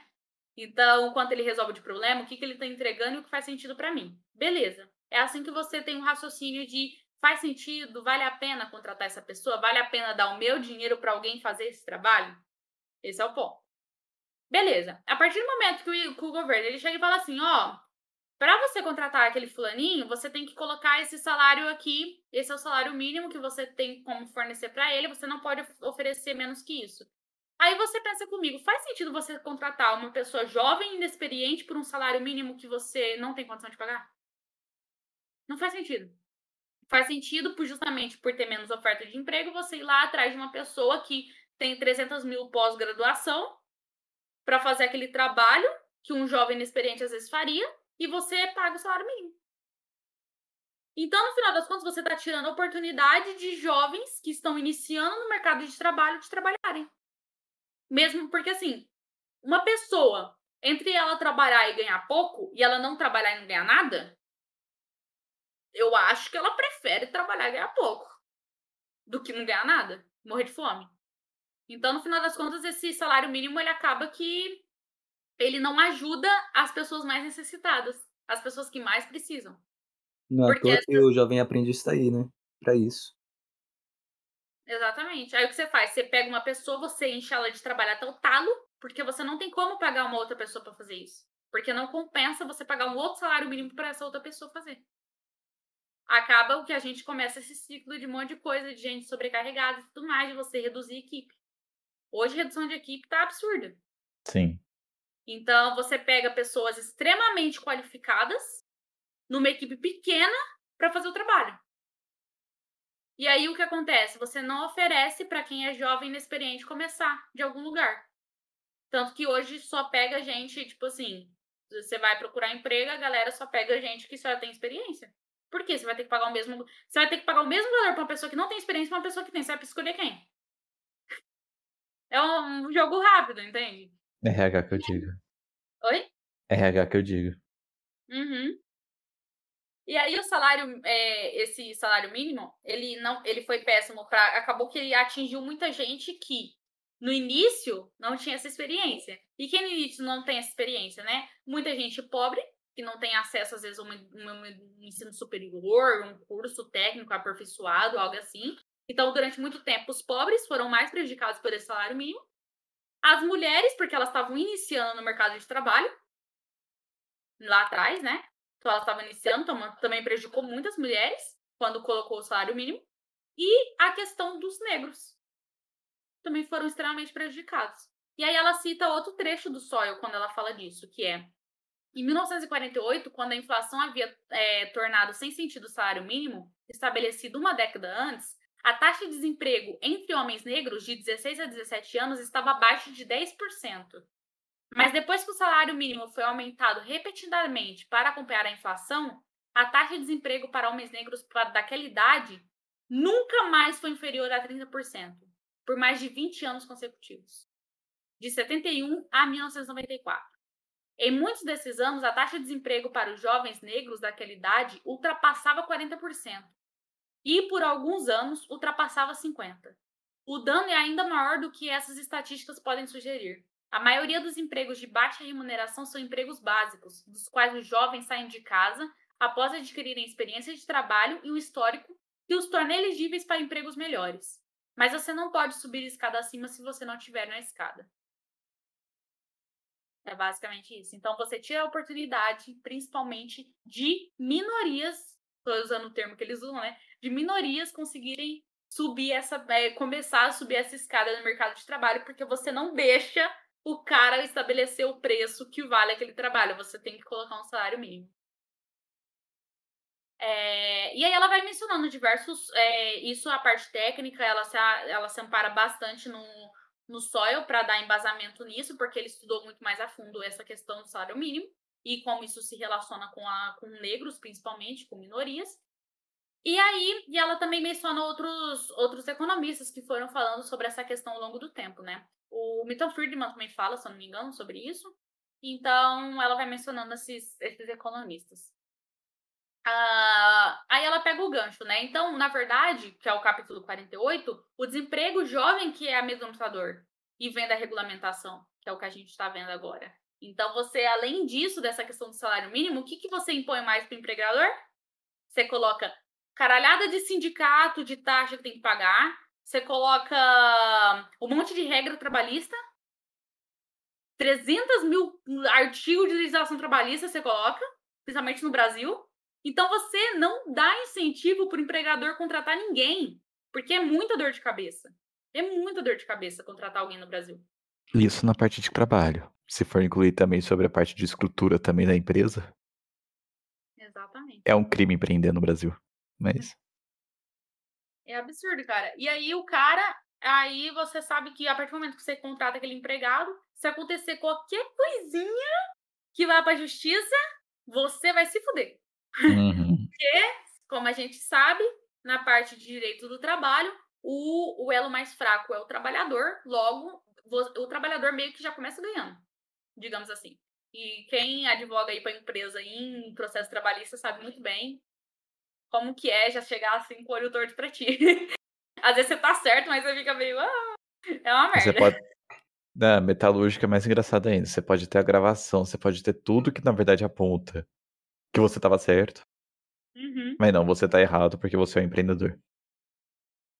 Foda-se, né? É aquilo, não é. A justiça não é mais a busca pela verdade no final das contas Você não quer muito saber o que aconteceu. Não, como que eu posso ajudar esse elo mais fraco, mesmo que ele não esteja certo nesse ponto? Bom, aí depois dessa parte, a gente vai tratar agora do desemprego tecnológico, que isso não é amedrontador, que a gente não tem que ter medo disso, e a questão da, do ambientalismo, que são os dois tópicos finais que ela discute, né? O, a questão do, do tecnológico, ela traz aquela pauta de discussão que as pessoas têm muito medo, né? Que a partir do momento da inovação do mercado de trabalho, a questão do, da tecnologia evoluindo e tal, como que seria a questão dos robôs, da inteligência artificial, enfim, dessa parte tecnológica entrando no mercado de trabalho? Se isso está deixando as pessoas sem emprego e como que a gente lida com isso?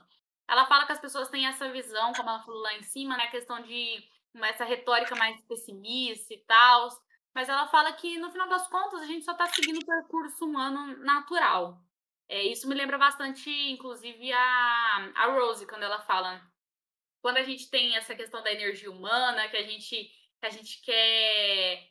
É uma questão até um instinto natural de sobrevivência. A gente quer buscar melhorias, a gente quer deixar nossa vida mais fácil. E a gente sempre busca praticidade. Se você parar a pensar, se tiver uma porção, tipo, ah, de comprar coisa é, pessoal e online, você vai escolher o online. É, é, é, sempre o mais fácil que você quer buscar de. Que, que pode facilitar no seu cotidiano, na sua vida, no, na sua, no seu dia a dia, na sua vida. Então, ela fala que é um percurso natural do ser humano de inovação, até entra naquela questão de ideia e de enriquecimento populacional, você apoiar essas tecnologias que estão vindo. Então, beleza, a tecnologia está vindo, pô, Vamos pagar mais coisa técnica para a galera saber mexer nessas coisas, para poder otimizar. Vamos criar mais, é, como está acontecendo agora, né? Criando mais setores de trabalho. Você tem hoje novas profissões surgindo. Então, a partir do momento que, beleza, coisas mais é, maçantes, você tem a tecnologia trabalhando por 10, 20 pessoas, beleza, mas tem novos setores surgindo aí. Então ela está falando que a questão é, é, que as pessoas elas deveriam enxergar esse outro lado. A tecnologia está vindo, tá vindo para inovar, está vindo para melhorar a qualidade de vida das pessoas e que novos campos estão surgindo, novas oportunidades e que as pessoas elas vão se adaptar a isso no final das contas. É um percurso natural, não tem muito como se lutar contra e não tem por que ter medo. É a questão de adaptação mesmo. Inclusive, eu lembrei até que eu estava abrindo um texto que eu escrevi algo, um texto, um artigo exatamente sobre isso. Não exatamente, mas algo parecido sobre isso. Que era uma, uma relacionando uh, um livro que é As Cavernas de Aço, do Asimov, que é um escritor de ficção científica, acho que o maior escritor de ficção científica do século XX. E relacionando isso com a sociedade de status de contrato da Isabel Peterson. É, como é a história, basicamente? Basicamente, eles são no futuro, na Terra, e tem uh, os robôs que as pessoas estavam com preconceito deles porque eles iriam roubar os empregos das pessoas. Aqui, basicamente. Todos os robôs, sem exceção, possuíam essas leis embutidas em seu sistema e dava que dava a sensação de segurança aos humanos, que eram as três leis das robóticas, da robótica.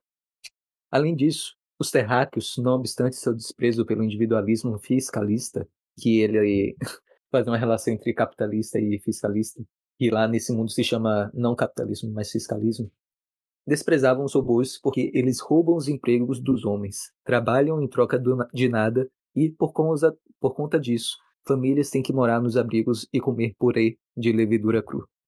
Essa afirmação não é exclusiva da população da cidade, pois na terra em que vivemos, não ficcional, ouvimos esse discurso pelo me pelos mesmos coletivistas, socialistas, trabalhistas e defensores mesmo não conscientes da sociedade de status. Mas quando nós olhamos para a realidade factual, quase 150 anos de história comprovam empiricamente que o aumento da tecnologia e maquinários gera muito mais empregos do que destrói, aumentando a produtividade, melhorando a qualidade de vida da classe mais baixa e empregos novos sempre são gerados, como é o caso do Uber e diversos outros empregos novos que surgiram nas últimas décadas você tá falando de uma coisa mais futurista, né? De um, de um conto, mas pegando um momento histórico, né? Eu acho que será que teve né, uma manifestação dos acendedores de postes manuais ali das ruas quando a eletricidade chegou e trouxe os postes com eletricidade ali para, para as ruas. Né, porque até um certo tempo a pessoa tinha que chegar lá com uma velhinha para acender manualmente o poste. Eu fico Mesma imaginando. Coisa com cavalos e carros. É, então. Pô, tirou os empregos de pessoas que faziam ali, né? A ferradura do cavalo. Ai, ai. By the way. Até o exemplo, por exemplo, do, do, elevador, que quando se tornou desnecessário, quando você coloca os botões lá e a pessoa ela já entra, já aperta no botão, meio que se tornou desnecessário todas as pessoas que trabalhavam nessa questão de ter que te guiar e tudo mais. Então, ela fala que é, um, é uma coisa natural, a gente busca praticidade. E aí ela fala que muitos, muita, muitas pessoas mais né, progressistas, socialistas, dizem, tipo, ah, a gente tem que trazer uma compensação para aqueles que estão perdendo emprego, algo assim. E, e, ela, e é legal porque ela cita um, um economista e um matemático, que ele fala o seguinte, é o Stephen Landsberg. É, ele fala o seguinte, Suponha que depois de anos comprando shampoo em sua farmácia local, você descubra que pode pedir o mesmo shampoo por menos dinheiro na web. Você tem a obrigação de compensar o farmacêutico? Se você se mudar para um apartamento mais barato, você deve compensar o seu senhorio? Quando você come no McDonald's, você deve compensar os donos da lanchonete do lado?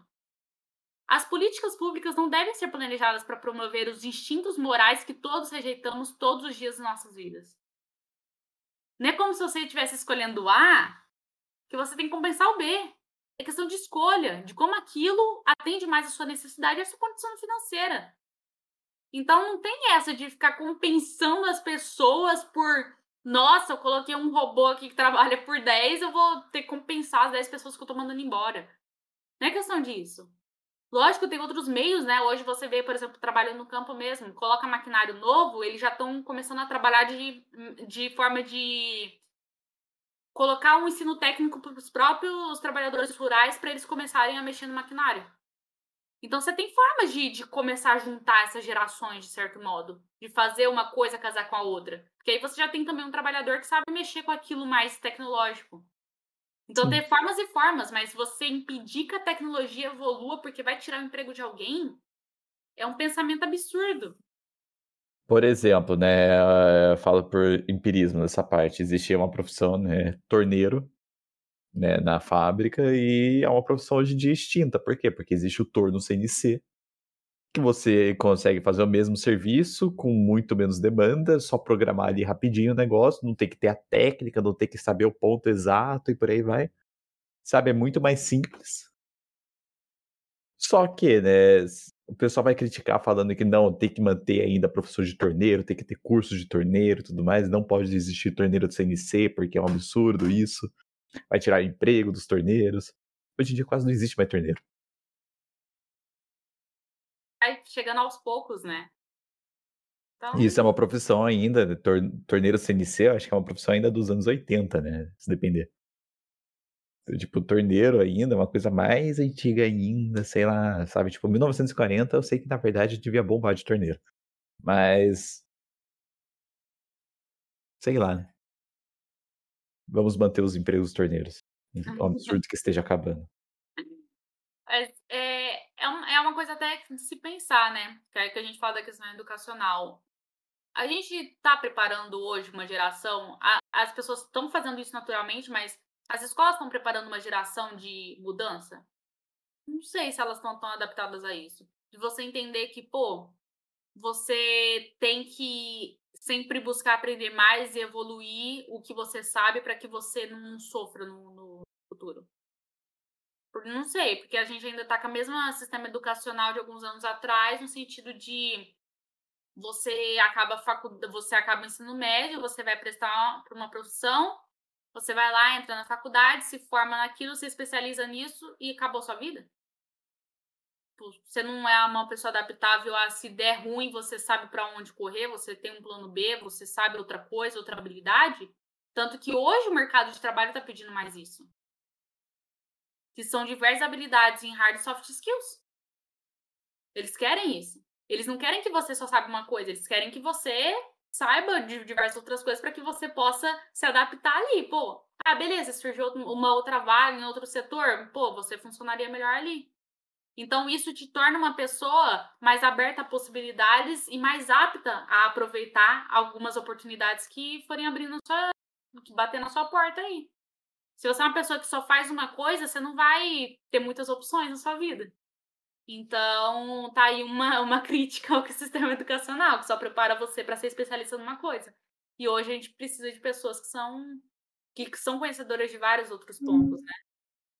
Aí a gente ainda está regredindo nessa parte educacional, né? Desde quando Paulo Freire se tornou né, o nosso grande senhorio da educação. Mas isso daí fica para se aprofundar um outro momento, né? Aí, tipo assim, você na, na escola, você não sabe uma coisa, não, vou te pegar pela mãozinha e tudo mais, bonitinho. Show, chega no mercado de trabalho, você apanha. Ah, não, mas a culpa é do mercado de trabalho. É. Não foi o sistema educacional, que é uma bosta. O mercado de trabalho não foi bonzinho como você, como a gente foi na educação, tá? Não foi a tia. É. um, o outro tópico que ela traz para discussão, né, essa é a questão da tecnologia. O outro tópico que ela relaciona é a questão ambiental. Tá crescendo aí essa preocupação com o meio ambiente, com o que vai ser do mundo. Uh, nesse capítulo, ela basicamente fala que acaba que é uma necessidade que, que, a, que a gente tem, que a gente tem que zelar mesmo. Pô, a gente não pode destruir o planeta onde a gente mora e onde a gente tem os recursos que é toda que vai que, que levam a toda uma cadeia produtiva do que a gente consome. Então, lógico, a gente não tem que destruir todo, todo o ambiente que a gente consome, que a gente utiliza, que a gente usufrui, que a gente mora. Então, lógico que essa preocupação é super válida e que é uma coisa que deve sim ser incentivada e que as, as, as empresas, as propriedades privadas têm que ter um pouco mais essa preocupação. Só que ela fala que essa preocupação ela deve ser uma coisa prudente. O que está acontecendo? Está acontecendo quase como uma religião ambientalista. Tem galera ficando louca por causa disso. A gente está vendo aí gente entrando em, em supermercado e destruindo coisa porque empresa desmatou tal área, sabe? Ah, e tá indo lá invadindo terra porque o fulano tem criação de gado. Sabe umas coisas assim? É, então a pessoa, tipo, a gente tá vendo um monte de manifestação aí de gente que realmente tá tratando o ambientalismo como religião. Jogar molho de tomate em pinturas, né? Então. Esse negócio, essas manifestações que estão tendo hoje em dia, que tá bombando assim, todo quanto é canto, de ah, depredar artes clássicas e em prol de um ambientalismo é a coisa mais low QI, mais IDH a nível. Eu tenho uma crítica minha, eu ainda quero aprofundar mais essa questão, justamente porque, por exemplo, quanto mais desenvolvido o país, menos ele ensina os básicos. E é uma coisa que, na verdade, ainda eu quero levar para um ponto no futuro. Ou é aquilo também, né? É, a partir do momento que o lugar ele é muito desenvolvido, as pessoas elas não têm muita noção de da onde vêm as coisas. Sim. Quando você não tem, igual quando uma pessoa ela, ela é filha de um pai rico, ela não tem noção de onde que vem o dinheiro, o valor do dinheiro. Então, para ela é muito mais fácil ela defender redistribuição de renda, porque ela não vê o que foi feito para conquistar aquela grana. A grana não é dela. Sim. Então, acho que é o mesmo princípio. Quando o país é muito desenvolvido, eles não têm muita noção da onde, como que as coisas são feitas, da onde que vem as coisas. Ah, a carne está aqui no meu prato, mas eu não sei que foi o agro que fez a carne chegar aqui. Logo, o agro é fome. então, é uma coisa ridícula, mas é uma coisa que está cada vez mais popular, né? Porque justamente, como a Derli falou, é um enriquecimento da população, está acontecendo. Só que essa retórica fatalista, essa retórica pessimista, é muito mais legal. É... Mas enfim, aí ela fala que tem que ter prudência na hora de cuidar dessas coisas, porque não é tratando isso como obsessão que vai mudar alguma coisa. Você só está prejudicando e você está dando embasamento para que regulamentações estatais aconteçam. Então, pô, faz sentido o Estado botar a mão e criar 300 mil também legislações ambientais.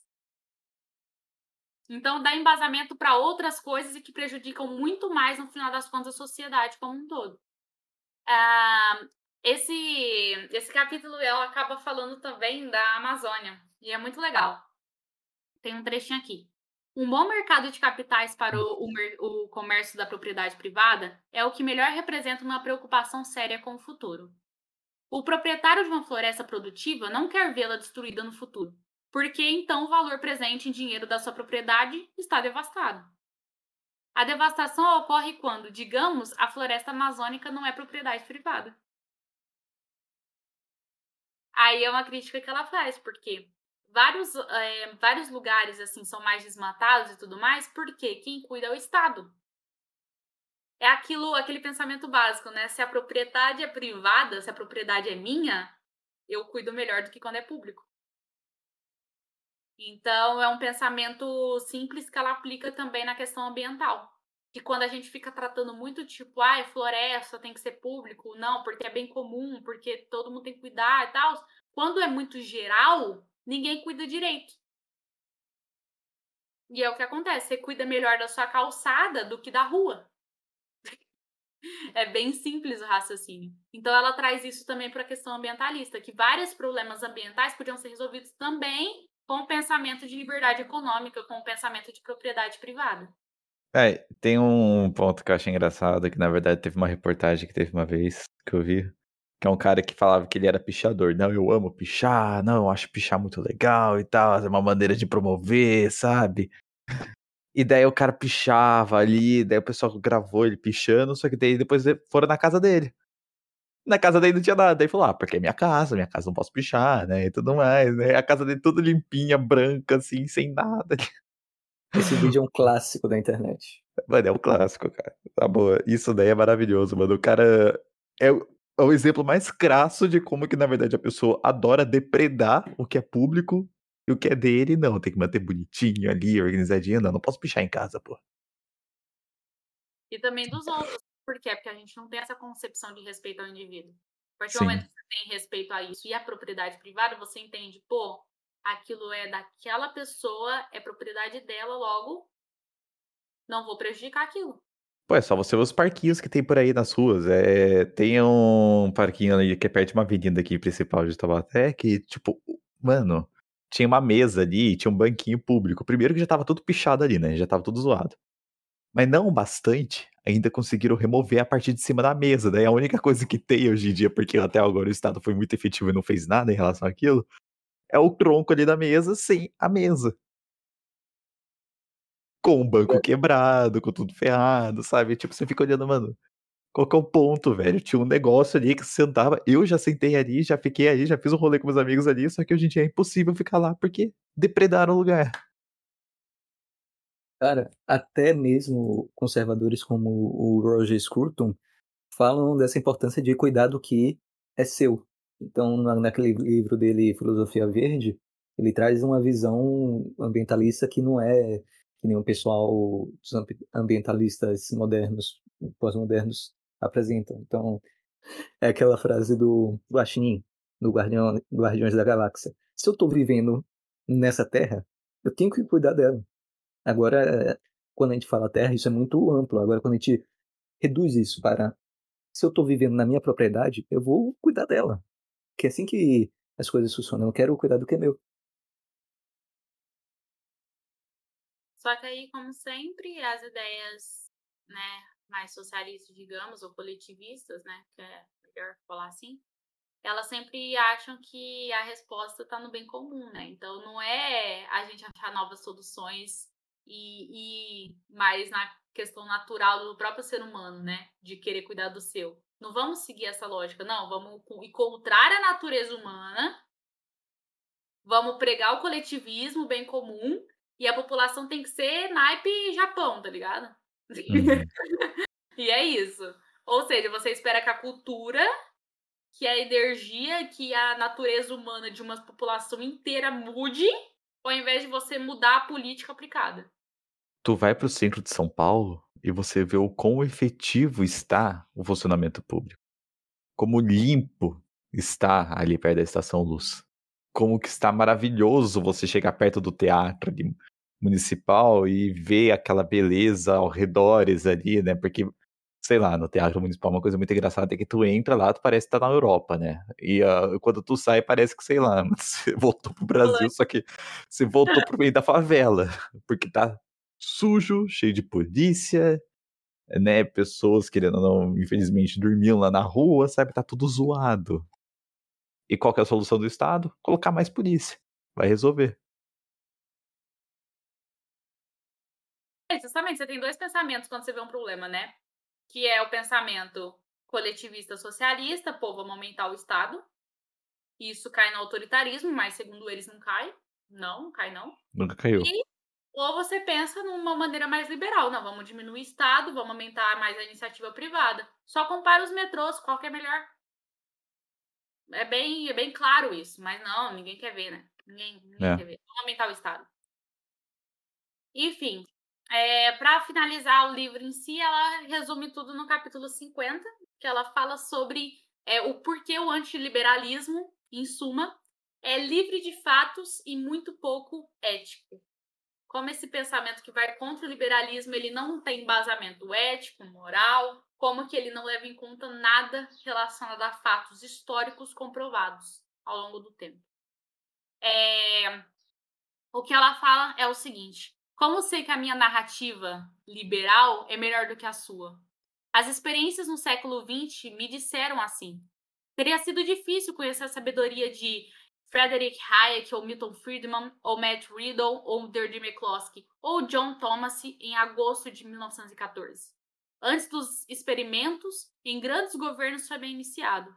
Mas qualquer pessoa que, após o século XX, ainda pense em que socialismo completo, nacionalismo, imperialismo, mobilização, planejamento central, racionalização, regulamentação, passaportes, restrições de imigração, licenças profissionais, zoneamento, códigos de construção, salários mínimos, eugenia, proibição, controle de preços, protecionismo, subsídios, infraestrutura, despesa, deficitária, política industrial, política fiscal, tarifa, sindicato, é, sindicato de trabalhadores, cartéis, oficiais, empresas, ordens de marketing, bancos de importação e exportação, despesas governamentais, policiamento intrusivo, aventurismo em política externa, fé na religião e política enreada, ou, maior parte das outras religiões do século XIX, as propostas de ação governamental ainda são ideias limpas e inofensivas. Para melhorar as nossas vidas,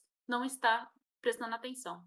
Então, se você acredita em tudo isso que a gente falou, de regulamentação, de centralização do poder, de mais, mais poder para o Estado e só ele resolve as coisas e não a iniciativa privada e não os indivíduos, você está prestando atenção errado em todos os fatos que a autora menciona, que todos os pensamentos e pensadores, economistas, políticos, cientistas políticos, cientistas sociais que seguem mais a ideia liberal falaram ao longo de todos esses anos e também a experiência comprovou em diversos países que, como ela falou o livro inteiro. Então, a narrativa dela é a melhor. a narrativa se você, liberal. Se você acredita nisso daí, Relaxa, cara, eu posso te ajudar, tá? Então vamos lá, que a gente resolve essa questão na terapia.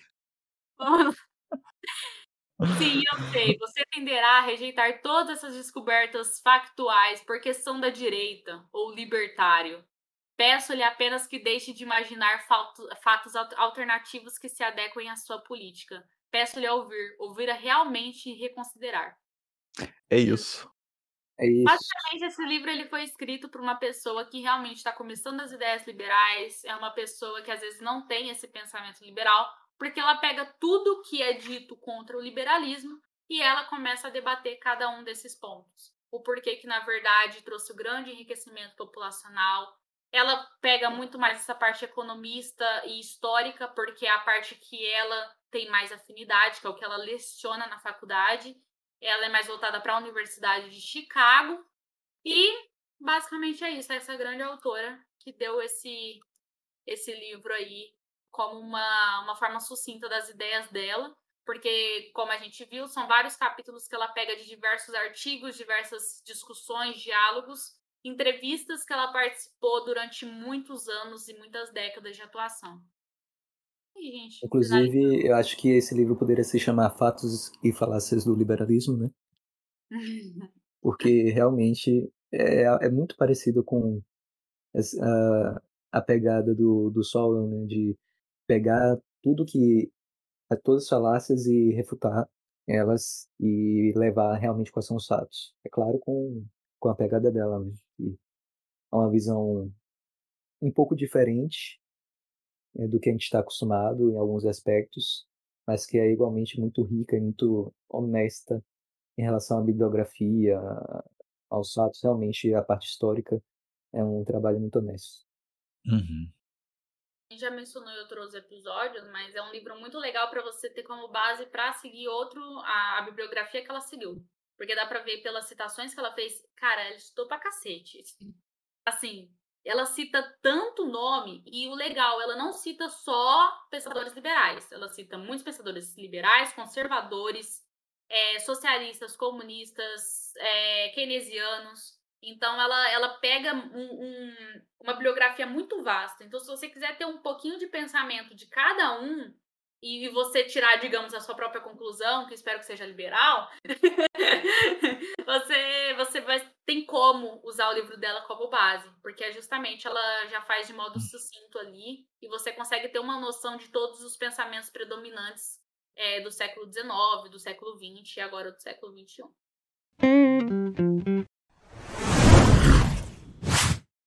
Gente, encerramos o nosso clube de leitura. Agora, é legal falar que os meninos aí vão fazer um trabalho maravilhoso em 2023, como fizeram em 2022. E vai vir muita novidade pro próximo ano. Então, aguardem. Se for novidade boa, vocês elogiem eles. Se for novidade ruim, vocês xinguem eles. E por favor, xinga sem dó, porque assim a gente pode evoluir, tá? Mas não faz um xingamento vazio. Xinga com uma construção. Não vem igual esse hater do, do Instagram que só fala coisa, nem leu direito o que tá falando. Então, analisem certinho e fazem, é, façam críticas. Manda por DM. Manda por DM. É, toda crítica é bem-vinda, né? Se a pessoa tem uma boa ideia também, vamos. É isso, velhinhos. Muito obrigado a todos que, que ficaram até aqui. E até o próximo. Não vai ter uma próxima leitura, infelizmente. Quer dizer, Vai ter próximas leituras, mas não no, no formato que está sendo feito agora. Então aguardem novidades e até mais.